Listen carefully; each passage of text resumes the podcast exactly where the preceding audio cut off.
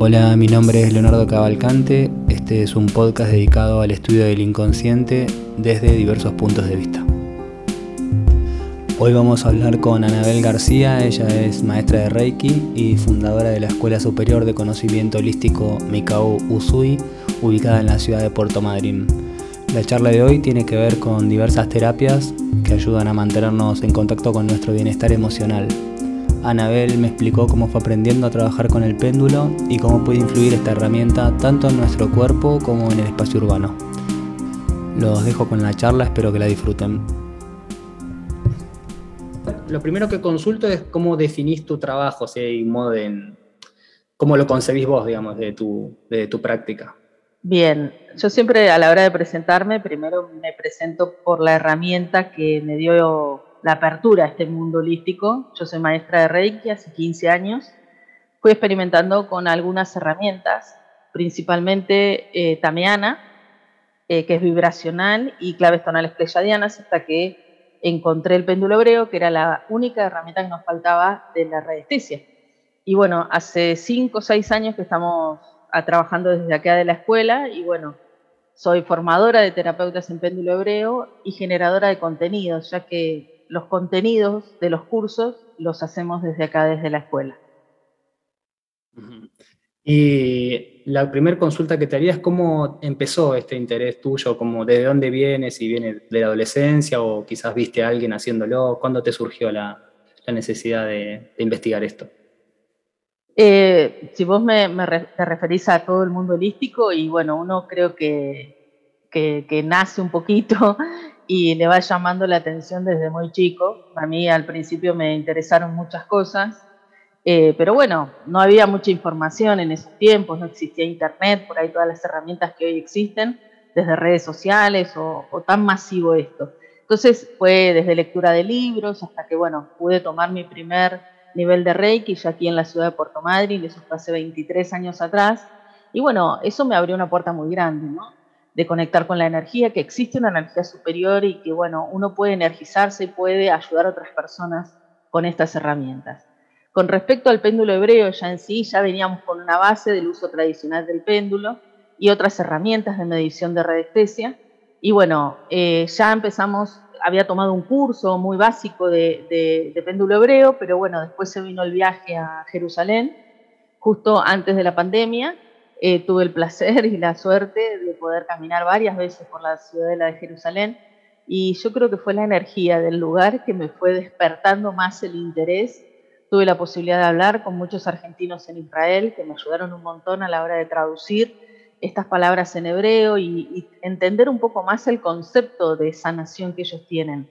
Y bueno, como que toda esa información la pude traer aquí a la ciudad y bueno, la verdad que todo el tiempo estamos generando nuevos contenidos y vamos entendiendo más y es muy amplio realmente. ¿Y, y antes de tu viaje a Israel ya trabajabas con el péndulo hebreo?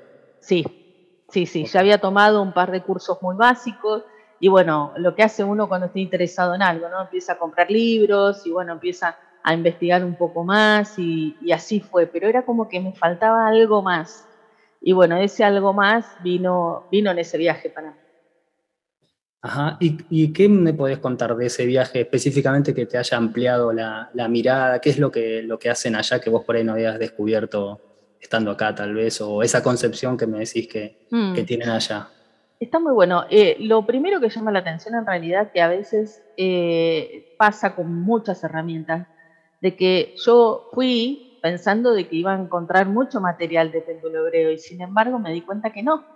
De hecho, a la gente que yo iba hablando y me iba conectando, le mostraba mi péndulo y me, ellos mismos me preguntaban, eh, la sociedad, digamos, la, la persona que tiene su trabajo normal, pero que profesa la religión este, judía, o mm. sea, que escribe y habla en hebreo, le llamaba muchísimo la atención. Entonces me di cuenta de que es una herramienta que no es de libre acceso eh, en, esa, en esa comunidad. Entonces me di cuenta que el péndulo hebreo sí se utiliza, pero en algunas esferas de eso cuando nosotros lo estamos usando en la vida cotidiana, o sea, desde nosotros mismos, nuestros pacientes, nuestras mascotas, eh, o sea, todo el mundo eh, ha recibido una sesión de nuestro entorno de, péndulo. Eso fue como lo primero que me llamó la atención. Después el caminar por la calle y encontrar todos los, carteles, obviamente, se, que estaban señalando diferentes lugares, todos escritos en hebreo, ya eh, parece una tontería, pero uno empieza a incorporar ese lenguaje escrito en lo visual. Y eso a mí me ayudó un montón, eh, porque era común, cosa que acá nosotros no lo tenemos. Entonces, esa fue como la segunda. Y la tercera yo creo que tiene que ver con la energía de ese lugar. Ese lugar es un lugar sagrado, uno de los grandes lugares sagrados del mundo, que, que bueno, yo creo que el caminar y respirar esa energía me ayudó también un poco a entender. O sea, es, la ciudadela de Jerusalén es un lugar donde hay creo que seis, seis culturas y seis religiones diferentes conviviendo ahí. Entonces también me lleva a entender el concepto de esto de la integración, de que todos juntos, por más que tengamos diferentes ideas, podemos estar en un mismo espacio compartiendo, cada uno desde el respeto, ¿no? Y eso me, me generó algo muy bueno en mi, en mi ser y en mi corazón, ¿no? Decir, bueno, si podemos estar en paz acá, más allá de que nos reconocemos que todos somos diferentes, entonces ahí está como muy claro el concepto de unidad. O sea, todos somos iguales, por más que a veces pensemos o, sintamos diferente, ¿no? Y eso fue toda una motivación a la hora de traer todo eso para acá, para Argentina. ¿Y, y cómo, fue, eh, vos, eh, cómo fue cuando, o sea, Reiki y péndulo, es, eh, ¿lo aprendiste de modo paralelo primero hacías Reiki y después entraste al tema del péndulo? No, primero fue, fue Reiki, fue mi primera herramienta, fui haciendo todos los niveles. Eh, más o menos empecé en, el año 2000, 2001, eh, y en el año 2007 yo me recibo de maestra de Reiki y se funda esta escuela, que es la Escuela Mikausu. Eh, di por muchísimos años, compartí la herramienta de Reiki, tengo casi más de 2.600 iniciados en todos estos años, y, a veces uno por, por crecimiento personal, eh, no solo de tomar un curso o hacer una formación para después enseñarla, sino era para uno, pensando en mi propia sanación primero, obviamente. Y después, bueno, la herramienta llega y, te atrapa o, vos atrapás la herramienta, no sé cómo es el tema, mm. pero bueno, eh, eso hizo que esas otras herramientas que yo te dije antes, que fue Tamiana y, y claves tonales pleyadianas, eh, es algo que también pude hacer a, a pacientes y a otras personas. Eh, péndulo hebreo es diferente para mí en el sentido de que ya es más nuevo, estamos hablando de apenas cinco años atrás. Eh, es como eh, esa herramienta que llega para quedarse. Esa herramienta que llega a mostrarte de que hay infinidad de cosas para hacer. Yo creo que apenas estamos trabajando con el 15 o el 20% de lo que es toda la herramienta y nuestra formación es bastante amplia, ya que tiene tres niveles, una maestría y un montón de, de especiales donde trabajamos temas específicos eh, para, por eso, para poder sanar, para poder evolucionar, para elevar nuestro estado vibratorio. Así que en muy poco tiempo se hizo muchísimo. Es todo péndulo hebreo. Tenemos un nivel 1, que si después querés te, te cuento más o menos de qué, de qué es lo que vemos en cada nivel, ya que cada nivel es diferente. Los tres niveles, un nivel de maestría y en los especiales son temas específicos de algo. Por ejemplo, activación de ADN, tenemos el especial de animales, que lo usamos un montón. Es un especial que se crea para animales. Eh, bueno, el último que hemos dado en diciembre es el de sanación del linaje y el próximo día 11 de marzo vamos a estar dando, compartiendo, el de terapia floral, flores de Bach y péndulo hebreo. Donde ahí vamos a estar trabajando las flores y las emociones que están detrás de cada, de cada bloqueo que, a veces son cosas que uno no puede manejar y cómo esta energía nos puede ayudar a desbloquearlas. Ok, y cómo, eh, una, consulta que me quedó de antes, ¿cómo podrías explicar esas terapias que hiciste brevemente de antes del Reiki? Como, como para mí que no sé qué quiere decir, por ejemplo, esas que me nombraste antes, y cómo también definirías el Reiki, porque yo más o menos entiendo de qué se trata, pero no sé, no sé exactamente el Reiki, eh, cómo por ahí funciona, sé que tiene que ver con las manos y con la energía, eh, que también se puede hacer a distancia, pero ¿cómo podrías explicar cada una para, para entenderlas un poquito mejor? Perfecto. Bueno, el Reiki es la energía del universo. Mm. Eh, como a mí me gusta a veces contarlo en los cursos, es como que cuando se crea todo esto, se guardó un lugar muy grande donde está esa energía. Y de esa energía se sustentan todos los seres vivos, ¿sí? o sea, los seres humanos y los animales y las plantas también. Eh, lo que uno aprende, uno naturalmente está conectado a esa energía, del solo hecho de vivir en esta existencia. Lo que mm. Reiki nos enseña a cómo hacerlo de una forma un poco más consciente, ¿sí? De que yo puedo, ya sé que estoy conectado a esa energía, pero ¿cómo puedo potenciar eso? ¿Cómo puedo sumar algo más? Bueno, para eso uno toma los niveles de Reiki para ir aprendiendo esas técnicas que nos ayudan a conectarnos aún más. Pero esa energía nosotros nos transformamos en canales de eso y entonces esa energía que está en el universo baja a nuestro ser, ¿sí? se, asienta en el corazón. Estamos hablando de que la base primordial del Reiki es la energía crística y estamos hablando de la energía más amorosa que existe sobre la faz de la Tierra. Por eso el Reiki siempre va a estar ahí como, eh, como presente, digamos, porque si bien hay, hoy por hoy en la actualidad existen un montón de herramientas holísticas, el Reiki siempre está ahí. Siempre hay alguien que quiere iniciarse en Reiki o quiere aprender o quiere saber un poco más, porque de verdad es la energía más amorosa que existe. Y una vez que nosotros somos ese canal, podemos transmitir esa energía. Primero, principal, lo que se aprende en toda terapia holística es trabajar en uno mismo. Así que en uno mismo, aplicárselo en otras personas, animales, plantas. Bueno, hay gente que le hace reiki a los medicamentos, a lo que sea que tiene que consumir y bueno, todo eso suma ya que va a entrar con otra energía y con otra calidad en nuestro cuerpo, en nuestro organismo. ah, ok. Ah, si entiendo bien, es, o sea, uno actúa como una especie de, mm, más allá de lo del canal también, pero primero como tiene que aprender como a, ¿cómo se diría? Como a recibir esa energía o a captarla de algún modo para después transferirla a ya sea un objeto, un animal, una persona, lo que sea. Pero primero uno tiene que ser como una especie de conservador de esa energía o, sí, como una antena, captación de esa energía. Tal cual. Por eso también en la persona que se inicia en cualquier nivel de Reiki, porque en todo se, presenta lo mismo, hay una etapa que se llama como una iniciación. Mm. Entonces, eh, que dura 21 días.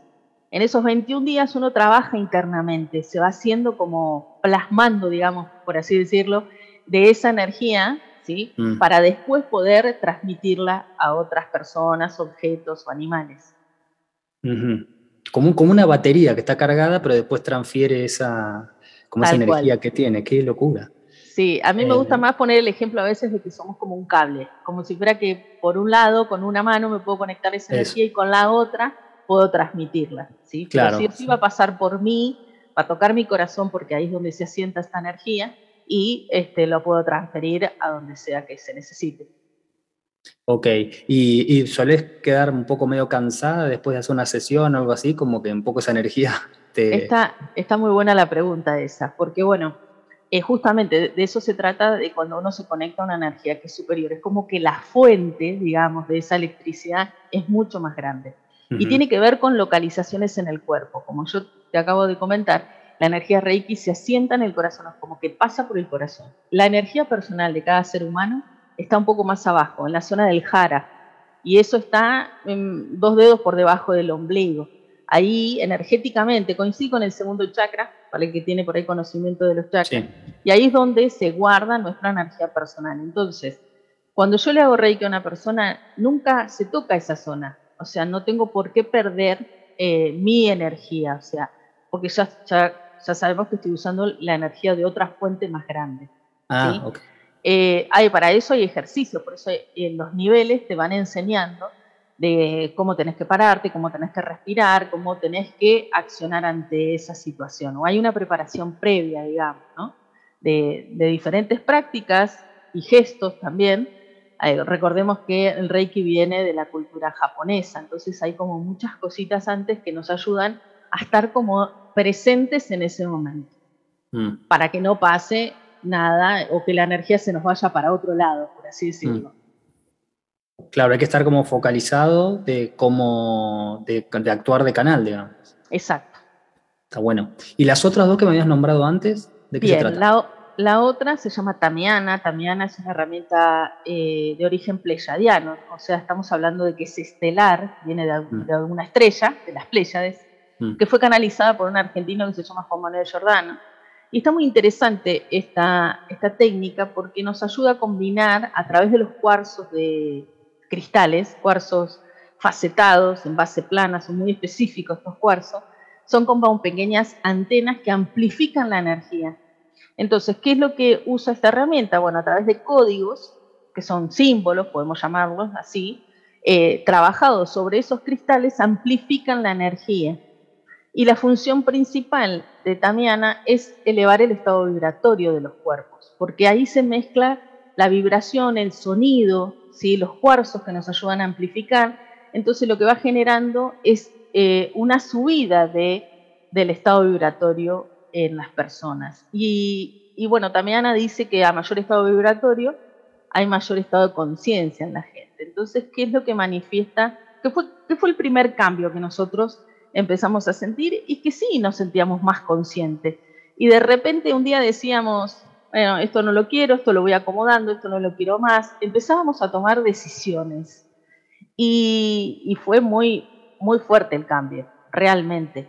Eh, por eso también es una de las herramientas que es argentina, eh, o sea, es, mundial, pero digo, nació en Argentina y recorre todo el mundo, ya que hay iniciados en Tamiana en todo el mundo.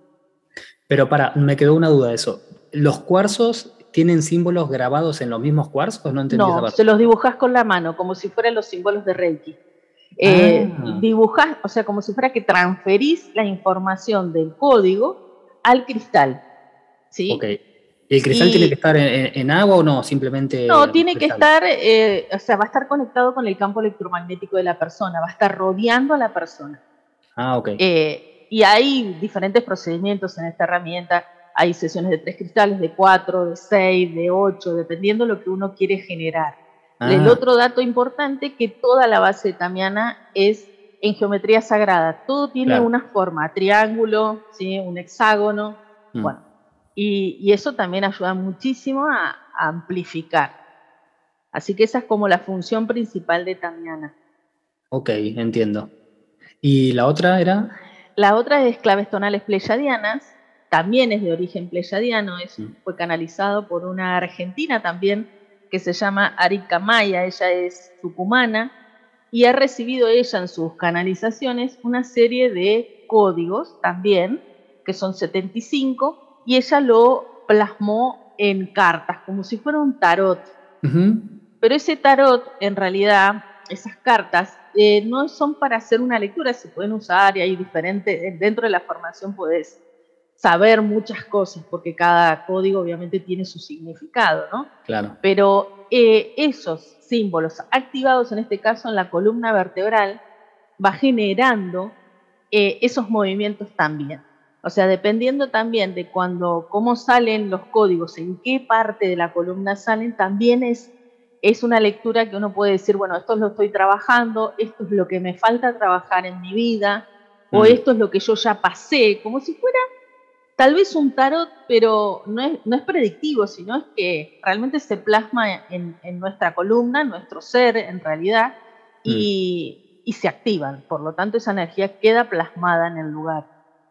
Y obviamente genera cambios y muchas cosas más.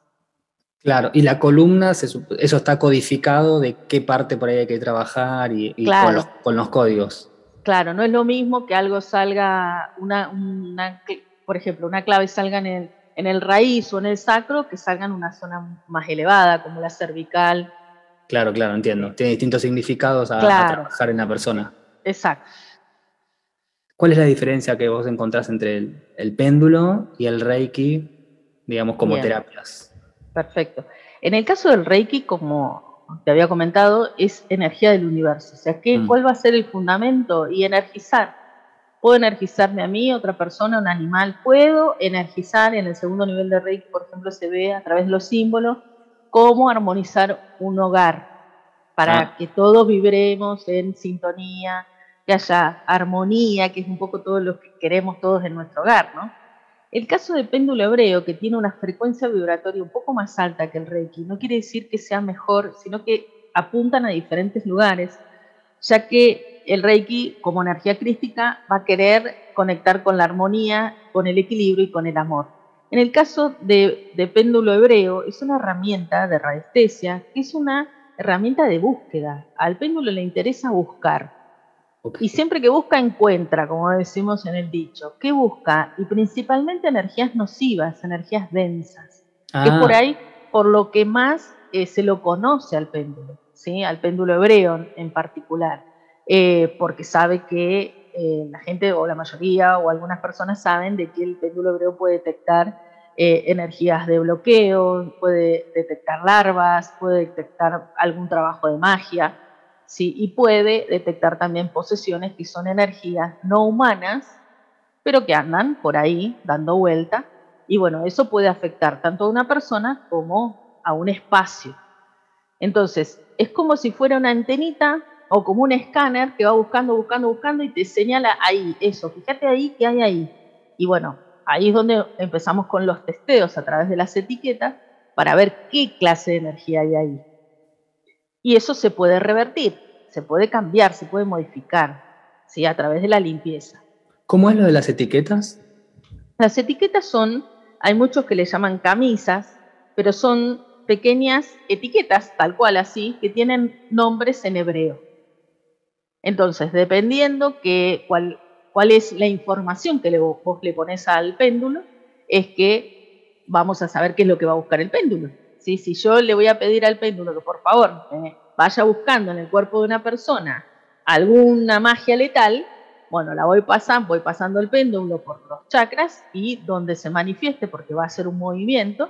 este, va a decir, bueno, ahí hay una energía de magia codificada. ¿sí? Después podemos ver qué tipo de magia es, pero bueno, ya te está marcando que ahí hay algo para limpiar. O sea, previamente a pasar el péndulo, vos eh, tenés que hacer una especie de no consulta, como sí, como setear algo para que lo encuentre, digamos. Claro, es un testeo, un diagnóstico también que le, que le llaman, todo eso se va registrando. Nosotros al menos lo hacemos en una, en una planilla, vamos registrando todo, todo lo que le mm. sale a la persona, todo eso se anota. Eh, reconocemos que existen muchas formas de limpiar, eh, por ahí la forma más antigua eh, es utilizar una tintura especial, que es la tintura de muérdago, que aplicándola en esos lugares era la forma que hace mucho, mucho tiempo atrás se utilizaba para limpiar.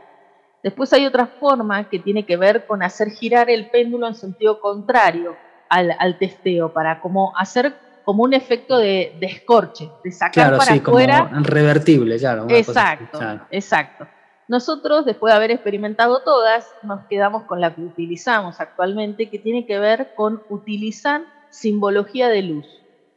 Nosotros aquí tenemos un, un profesor que también es especialista en radiestesia, que él ha recibido, ha canalizado una serie de símbolos, de hecho están editados en su último libro, hay 109 símbolos que nosotros los hemos transformado, si bien se pueden utilizar dibujándolo en la mano para proyectarlo en uno o en un espacio, como si fuera un simple símbolo de Reiki, ¿sí? nosotros lo transformamos en etiquetas. Esas etiquetas se adaptan al péndulo hebreo y, el péndulo hebreo es el que nos ayuda a irradiar esa energía hacia abajo, digamos, para llevar a revertir esa magia letal o esa posesión o lo, que salgan en testeo. ¿sí? Em, y eso es incorporar o impregnar ese lugar de mucha energía, de alta vibración y de mucha luz. Por lo tanto, revierte esa energía densa que estaba ahí. Para, una, tengo una consulta respecto a eso, eh, porque yo soy como a veces muy pragmático. ¿Cómo, cómo la etiqueta porque ya digo etiquete me suena como una calcomanía, no sé. Pero, sí, es una cosa parecida, ¿eh? Ah, ok, ok. Pensé que se la irradiabas de manera, digamos, como un gesto de mano, digamos, pero sin nada concreto físico. No, es un pequeño papel, ah, un papelito, una etiqueta, pero ahí en este caso no tendría un pegamento, sino mm. es como una pequeña tarjeta, así decir, que se adapta al péndulo hebreo. El péndulo hebreo es de madera, ¿sí? Mm. es cilíndrica, eh, siempre se busca una madera sagrada, generalmente es de haya o de nogal, los que somos nosotros en la escuela son todos de nogal, eh, que tiene una particularidad, que tiene una parte lisa y una parte que tiene dos ranuras hacia mm. abajo, o sea, en los extremos, ¿no?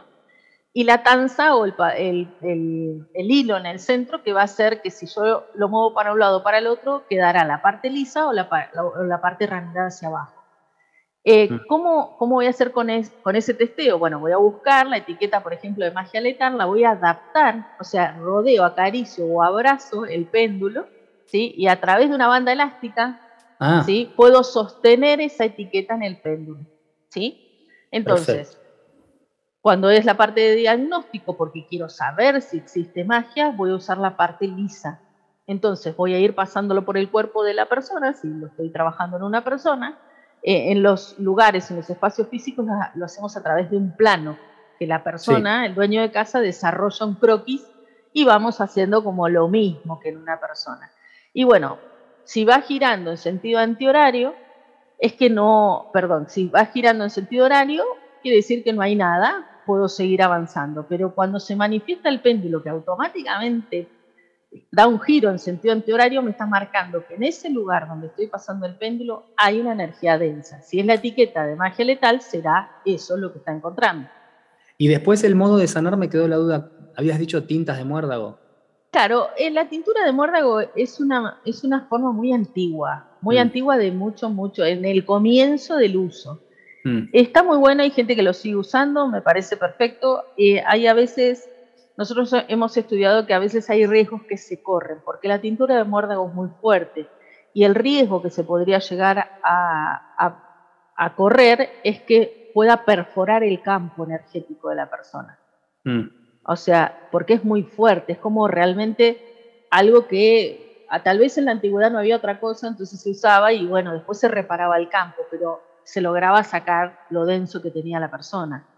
Eh, es un riesgo que nosotros no queremos correr cuando existen otras cosas en estos tiempos. Y en estos tiempos existe mucho el lenguaje de los símbolos. Fíjate vos mm. que las dos herramientas anteriores que yo te, que te comentaba, como Tamiana y claves tonales Preyaden, trabajan con códigos o con simbología. Hay un mm. lenguaje muy especial que se está dando en estos tiempos. Entonces, nos hacemos uso de eso y dentro de, estos símbolos canalizados por este profesor, eh, hay uno para cada cosa. Hay uno para limpiar larvas, hay uno para limpiar las magias letales, hay otro para limpiar posesión y hay un montón otros más para armonizar determinadas cosas. Entonces, ¿cómo hacíamos para poder usarla? Sí podría usar eh, este, este ejemplo que vos me ponés, dibujar con la mano en ese chakra que me dio magia, letal. Está perfecto, mm. se puede hacer, de hecho, se hace. Pero dijimos, ¿por qué no usar una etiqueta que no va a estar en hebreo, que tiene eh, la presencia de estos símbolos? Y bueno, usemos eh, la herramienta de péndulo hebreo, porque sabemos perfectamente que cuando el péndulo hebreo tiene las ranuras hacia abajo, cualquier información que yo le ponga al péndulo va a estar este, llevando hacia abajo, hacia el cuerpo de la persona, este, esa energía para revertir. Ok, y, cuando trabajas con espacios, ¿cómo empezás a ver un terreno? Porque escuché que también se hacen, por ejemplo, para saber dónde poner eh, los animales en algún, en algún campo, o, esto, esto que yo te comenté del paso del agua, eso yo no entiendo si es el mineral que de algún modo se capta con el péndulo, o esto de rabdomancia, que era con la varilla, ¿viste? También, o con estas, varillas. ¿Cómo, ¿Cómo manejas eso en un espacio abierto, no en un cuerpo humano, digamos? ¿no? Bien, eh, ahí tenemos varias cosas. Por ahí no solo vayamos a usar el péndulo hebreo, sino vamos a usar el péndulo tradicional, mm. ¿sí? Porque eh, ese, el péndulo tradicional, ese que más se usa, eh, para nosotros se transforma en un péndulo auxiliar porque a veces en una sesión estamos usando el péndulo hebreo y el otro para ir haciendo otras consultas de cómo ir avanzando en la sesión. Pero en este caso de los campos, o sea, el péndulo tradicional tiene la posibilidad de, si uno tiene una base mínima de, un estudio de radiestesia y sabe cómo, eh, cómo circulan las líneas, la línea Harman, línea Curre y hmm. aguas subterráneas, es como que tienen un imán, el péndulo, de ir a buscar eso. Entonces, obviamente que tengo que tener una idea básica de las orientaciones, porque no es que giran de, forma desordenada, sino tienen un sentido según los puntos cardinales. En el caso de las aguas subterráneas también, o sea, bueno, ahí no, no tienen una forma, porque bueno, yo te cuento algo que nos pasa aquí en la escuela. Nosotros estamos en la ciudad de Puerto Madryn y estamos a una cuadra del mar. Eh, nuestro sistema costero en la, en la, ciudad de Puerto Madryn es un sistema estuario, por lo tanto, es un sistema donde el agua se va haciendo canaletas por debajo. Por lo tanto, el edificio donde nosotros estamos, abajo es todo agua. Entonces, donde nosotros desplazamos un péndulo, siempre nos va a estar marcando el agua subterránea que está abajo. Entonces, ah. en el caso de los campos, los radiestecistas, acá nosotros también en, en el interior de la provincia tenemos muchos hombres muy grandes, que son de avanzada edad y mucha experiencia, que van con una varita y van diciendo el pozo lo hacen acá, porque va encontrando cómo va ese río abajo y dónde conviene más la perforación. Con respecto a los animales que me estás diciendo, podemos decir, bueno, eh, en un terreno que no hay estructura edificada. Bueno, yo puedo dibujar en un papel, eh, más o menos representar ese terreno, un rectángulo, por así decirlo. Bueno, ¿dónde estaría la orientación? Lo ubico lo mejor posible, ¿sí? Si tengo dirección del lugar, me sirve muchísimo, a la energía le, sirve mucho saber qué es lo que está tratando. Si es una persona, necesitamos nombre completo y fecha de nacimiento. Mm. Si necesitamos un espacio físico, como vamos a trabajar sobre eso, bueno, necesito la dirección, eh, número de local, este, ciudad, provincias, coordenadas, exactamente. Y bueno, yo puedo ir con el péndulo hebreo ahí a buscar. Si yo veo que una parte del terreno me está saltando miasmas, larva, magia, posesión, y seguramente no voy a construir ahí, o sea, o no voy a llevar en, lo inmediato animales a esa zona, porque obviamente no les va a gustar, lo más probable es que se vayan, ¿sí? Eh, o que no quieran estar ahí. Pero bueno, por ejemplo, también, ¿qué es lo que pasa cuando, cuando de repente encuentro una línea Harma, una línea Curry y ahí yo no lo sé y empiezo a plantar mis árboles en ese campo? Lo más probable es que crezcan todos enfermos o algo se manifieste en esos árboles, porque obviamente están sobre una línea que es nociva. Cualquier cosa que uno ponga ahí no va a crecer. En los campos, también acá pasa en la estepa patagónica, cuando a veces salimos a hacer tarea de campo, eh, nos damos cuenta que por ahí hay líneas ahí porque hay hormigueros, hay los nidos de víboras, o sea, los insectos buscan muchísimo estas, estas energías. De hecho, en un hormiguero vas a encontrar un cruce de línea Harman y Curry. Por ahí lo que pasa a veces cuando uno hace la construcción y bueno, quedó eso abajo y está tu cama arriba, tu habitación y bueno, lo más probable es que donde se dé el cruce vaya a manifestarse algo en el cuerpo físico a mediano o largo plazo. Eh, mm. Hay una malla geológica, o sea, mm. las líneas Harman y Curry nadie las puede evitar. Se, distancian en un metro setenta más o menos, eh, que los días de luna llena son más importantes, su presencia, o sea, nadie se salva de, esas líneas, todos en nuestra casa tenemos. Eh, mientras que circula solo una línea Harman o una línea Curry, es nocivo, pero no tanto pero cuando hay un cruce de esas dos líneas, realmente se arma un punto geopatógeno importante. Es como si fuera la malla que recubre el planeta, que son líneas. Bueno, todos, por ende, todo en el plano terrestre vamos a encontrarnos con esas líneas. Por eso el trabajo de un radiestesista es muy bueno, porque eh, inclusive quien puede hacerlo antes de construir su vivienda. Tenemos un cruce acá, ¿qué hacemos? Y por ahí giramos la habitación y ahí queda un pasillo y es una zona de paso existe la posibilidad de neutralizar esas líneas. Hay muchas formas, a través de simbología, hay gente que lo hace a través de cristales, bueno, hay como ah. muchas formas de hacerlo. De hecho, hay un, símbolo del padre Gerula, que es el padre de la radiestesia en nuestro país, está en internet, eh, símbolo del padre Gerula, eh, que falleció no hace mucho. Eh, y bueno, es una simbología que se puede imprimir y colocar físicamente en ese lugar para neutralizar el punto. Entonces eso, bueno, evitaría males mayores, digamos. Pero, por ejemplo, ¿cómo podrías explicar estas eh, personas que vos conocés que en el campo o en las afueras de la ciudad van y descubren una línea de agua? ¿Qué, pensás que tiene una intuición para descubrir por dónde pasa el canal de agua?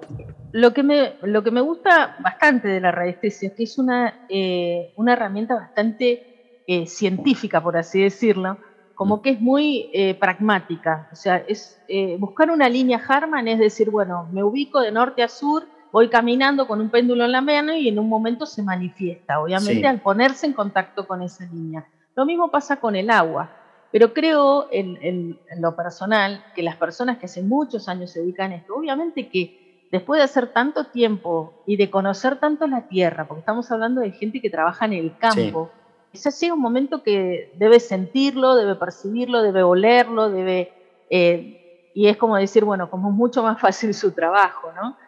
Lo que pasa es que uno también es un péndulo, o sea, se manifiesta, yo creo que a veces no observamos la, los gestos que nosotros tenemos o los movimientos propios de nuestro cuerpo cuando estamos por ahí en una zona particular. Eso nos pasa a veces cuando salimos a la naturaleza y ese es el otro complemento que te decía, está la intuición, la sabiduría de esas personas, pero también está el poder eh, ir con ese lenguaje de la naturaleza, que ellos deben ser bastante entendidos por vivir en, zonas rurales, en zonas de mucho campo. Entonces, eh, yo creo que todo, todo eh, confluye a decir, bueno, a encontrar eso.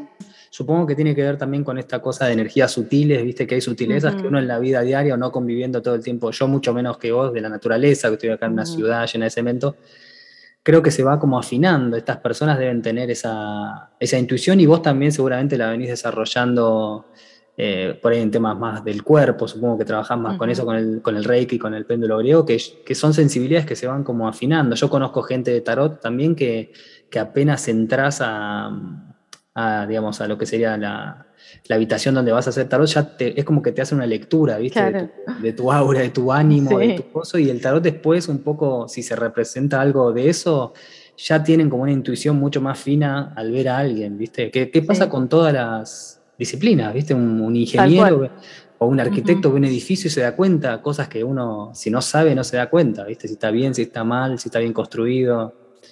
Tal eh, cual. Tal cual, eso... lo hace la experiencia de estar todos los días haciendo lo mismo casi. Exacto, exacto. Y mm, ahora una consulta más eh, relacionada con, esto de la sanación. ¿Qué pensás que, qué beneficios puede traer la práctica del Reiki? Y, esta consulta, eh, ¿es necesario tener algún tipo de, de padecimiento o es, porque esto que me explicaste de energizarse puede servir también para supongamos que vas a empezar algún emprendimiento o, no sé, o, vas a encarar alguna situación, un viaje, algo, y, está bueno tener energía, digamos, ¿no? O, es necesario tener algo que te duele, algo para consultar a alguien que haga Reiki. No, no, no. Eh, el Reiki es una terapia preventiva. ¿Cuál es la idea? Que si yo estoy en equilibrio, en armonía, voy a tener energía, voy a... Yo siempre digo, si hay energía en el cuerpo hay ganas. Hay ganas de hacer cosas, hay ganas de levantarse a la mañana, de hacer otra actividad, de ir a trabajar. O sea, tengo ganas de porque tengo energía. Eh, lo que pasa es que la verdad es que a veces la persona que viene a la terapia de Reiki por primera vez ya viene con un padecimiento. o sea, con alguna dolencia, un dolor o alguien lo derivó para que a ver si lo pudiéramos ayudar a equilibrar y armonizar. O sea, ya llegamos como a mitad de camino de eso. Pero bueno, de eso se trata también la difusión de las terapias holísticas, de poder llevar esta información a las personas para no esperar a tener una dolencia, un padecimiento para llegar a alguna de estas terapias. Eh, también, obviamente, estamos hablando de todas terapias holísticas. Todas las terapias holísticas se basan en algo muy importante, que detrás de una patología física, estamos hablando de una enfermedad, un dolor, una molestia, hay una emoción que no está eh, equilibrada. Hay algo que se está eh, manifestando en ese plano emocional que hace que ya empiece a aparecer en el físico. Así que el estudio de todas las herramientas holísticas siempre se basan a ver cuál es la emoción que está detrás de ese dolor o de esa enfermedad. Ese es el común denominador de todas las terapias. Entonces, volviendo a tu pregunta, el Reiki va a apuntar a que la persona esté armonizada, esté calma, ¿sí? Entonces, cualquier situación que le pase, eh, va a poder manejarla desde otro lugar, ¿sí? Desde un, desde un lugar de calma. Eh, yendo al péndulo, claro. claro, exactamente. Yendo al péndulo hebreo, el péndulo hebreo le gusta tener mucha información. Quiere saber de qué se trata, dice el péndulo. Entonces va, o sea, va a escanear, va a diagnosticar a la persona de todos esos bloqueos que tiene. Y después lo va a revertir, pero después hay que hacer, como nosotros lo llamamos aquí, una devolución. Hay que integrar toda esa información para pasársela a la persona. Es decir, bueno, acá Tal vez nos encontramos a veces en una persona con un, con un eh, canal, digamos, con una brecha ahí de una situación particular. Pero a veces nos encontramos que una persona tiene como varios frentes abiertos. Por un lado se, se, manifiesta ancestralidad, algo se está moviendo en su árbol, pero también hay alguna energía muy densa, pero por otro lado está la parte emocional. Bueno, eso también es, es algo que puede suceder, dependiendo en qué momento eh, viene esa persona a la consulta, ¿no? Y con cuánto viene arrastrando también, ¿sí?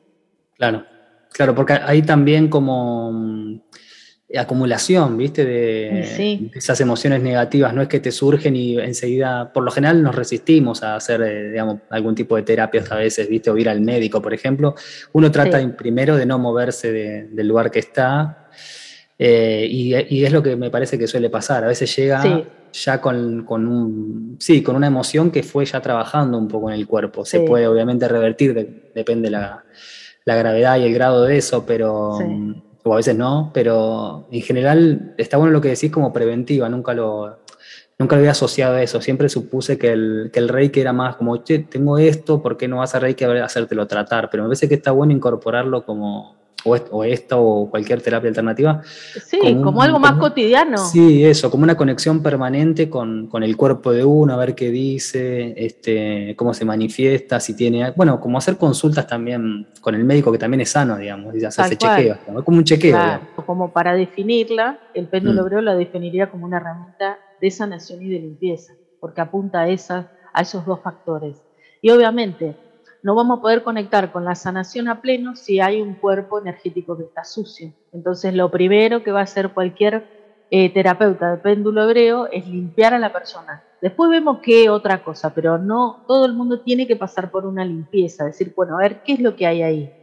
Y empezar a limpiar, sacar capitas de cosas que a veces son muy viejas, muy viejas. Claro, está buenísimo porque también me suena que a veces lo que se intenta hacer o lo que muchas personas deben hacer es también em, intentar sacarse un poco de encima la dolencia, pero a veces tiene como un, como un costado un poco superficial eso de la, del padecimiento, ¿viste? No vas como tan a fondo. Bueno, así funcionan también las pastillas, ¿no? Como que sacan el síntoma, digamos, pero, pero esto me parece que está bueno porque va trabaja en otra, sí, como en otra frecuencia, en, otra, en otro plano, digamos, un poco más profundo que tiene que ver más por ahí con lo ancestral, como vos decís, o con cuestiones de, de cómo se árbol genealógicos o ese tipo de cuestiones, tal vez. Sí, tal cual. Eso, está bueno tratarlo a fondo, ¿no? no simplemente sacarte la dolencia y listo, seguir como Sí, y la profundidad también te lo da la información, porque está bueno el ejemplo de decir, bueno, si podés tomarte una pastilla, eh, se te va el dolor por al menos por un ratito, y bueno, ya te olvidaste del asunto. La idea de este tipo de herramientas, y principalmente el péndulo hebreo, que es una de, que te da mucha información, este, puedo saber qué es lo que hay, qué es lo que me está pasando. Porque tal vez hasta uno mismo sobre su propio cuerpo no puede definir qué es lo que le pasa, o sea, qué es lo que siente, o sea, no cuesta mucho. Entonces decir, bueno, vas a una terapia donde te pueden este, explicar de que esto es debido a esto que te pasa. Por eso hay tanta a veces revolución en algún área del cuerpo que en otra. Claro, claro, como que detecta más, el péndulo detecta qué es exacto y, después se puede trabajar eso. Exacto. Y sí. Eh, está buenísimo. Claro, por eso me parece que también, yo por eso me parece que concentro mucho también estas charlas en el tema del inconsciente. Para mí hay algo que está bueno empezar a relacionarse más con, con lo que aparece, digamos, sin nombre, sin una forma muy, muy clara. Y estas creo que son esas herramientas para conectarse con eso. Hay, hay muchas, ¿no? Obviamente, pero una vez que uno lo detecta y se empieza a relacionar con eso, creo que va hacia un lugar profundo de, sanación y de, de conciencia también, que está bueno, me parece. Claro, exactamente. buenísimo. Y ¿Estudiaste alguna vez dónde están construidos los templos eh, o bueno, sí, instituciones religiosas o por ejemplo las pirámides? Em, ¿Pensás que tiene que ver con esa, con esa sabiduría que alguien le dijo a, alguien, che, construyanlo acá la pirámide o acá construyan el templo o acá eh, tal eh, centro, digamos, de, para donde, donde se congrega gente, donde se junta gente? ¿Pensás que eso es una cosa que se dio de manera ancestral en, ¿O sabés de datos concretos? Sí, si nos vamos a las grandes construcciones de las pirámides, puede ser eh, eh, que, se hayan basado en una cuestión radiestésica. Eh, yo creo en los grandes portales de luz. Yo tuve el placer de estar en varios lugares del mundo donde hay lugares energéticos muy grandes. y bueno, no estuve en Egipto, pero entiendo de que también a la hora de construirse esas pirámides Ah, no, fueron construidas en cualquier lugar, o sea que se han pasado de muchos datos. Tiene que ver con que en ese momento eran necesarias para anclar luz en aquel tiempo, porque no, la humanidad estaba pasando por tantos procesos que necesitaba anclarse luz.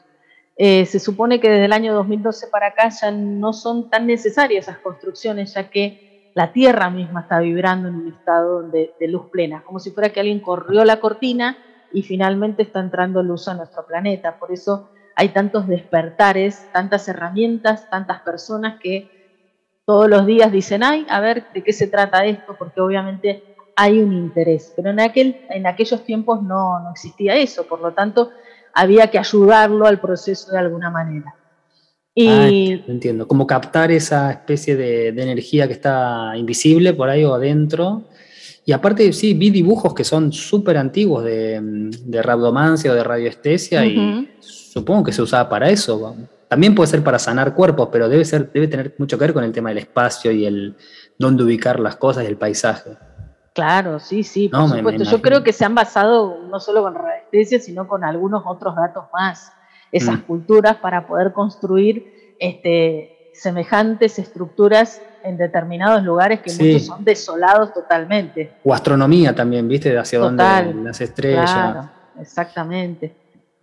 Eh, lo que yo te puedo contar acá, eh, mm. y esto es un dato que mucha gente lo sabe aquí en la ciudad, pero bueno, hay una red de bioenergía que tiene base en la ciudad de Mendoza. Eh, la cabeza de, esa red es un ingeniero que se llama Ariel Godoy. Eh, él estudia las líneas de, como si fueran los meridianos de medicina china en el cuerpo de una persona, pero los meridianos en nuestro país. Iba buscando las conexiones donde están los lugares o los puntos más energéticos en nuestro país. A eso nosotros esos puntos que serían como los nadis de la medicina china, en una persona serían como los portales energéticos en nuestro país. Y, hay muchos portales energéticos, yo tengo el placer de haber estado en varios de ellos. ¿Y cómo buscas ese punto? Se ha, se ha buscado con radiestesia y lo hemos hecho con péndulo. Aquí nosotros, el, más, el portal más cercano que nosotros tenemos es el portal de Puerto Pirámides, hay mucha gente de la ciudad de Madrid que lo conoce. Eh, a veces te tiene que ir a alguien porque es medio difícil encontrarlo así como diciéndote, bueno, anda así, es muy difícil. Siempre te tiene que, que por ahí la primera vez acompañar a una persona. Y ese lugar que fue abierto y activado en el año 2006 es un portal de sanación. Es un portal que tiene esa energía codificada, es un lugar para ir a pedir sanación. Sanación de todos los cuerpos, físico, mental, emocional, espiritual. Eh, es un lugar, eh, obviamente, que que magnifica ampliamente los pensamientos y los sentimientos, por eso es muy importante ir tranquilos, seguros, confiados, necesitamos ir en positivo, eh, ya que, si vamos hasta ahí es porque queremos magnificar eh, cosas positivas. Y ese lugar teníamos más o menos la coordenada eh, desde los grados, digamos, Mm. Pero había que hacer trabajo de campo y el trabajo de campo se hizo con un grupo de personas y un péndulo. Cada uno tenía un péndulo en la mano, donde fue, de alguna manera, el portal nos fue atrayendo como un imán a que pudiéramos localizarlo. Eh, para que cada uno pueda vivir su experiencia, es un lugar donde uno a veces recibe algún mensaje, una corazonada, una intuición. Ahí, bueno, nuestro profesor ha canalizado muchos símbolos en ese lugar, así que ahí es otro lugar interesante. Como una super antena. Es, es una gran super antena. Muy bueno. este, así que es toda una experiencia muy, muy bella. Y bueno, nosotros vamos a estar en comunicación, eh, ayudándote en lo que podamos desde acá, desde la Escuela Sur. Dale, bueno, te agradezco aquí. un montón esta charla, ¿eh? Hermoso. No, por favor. Dale, bueno, un abrazo. Te mando un beso grande. Gracias. Chao, chao.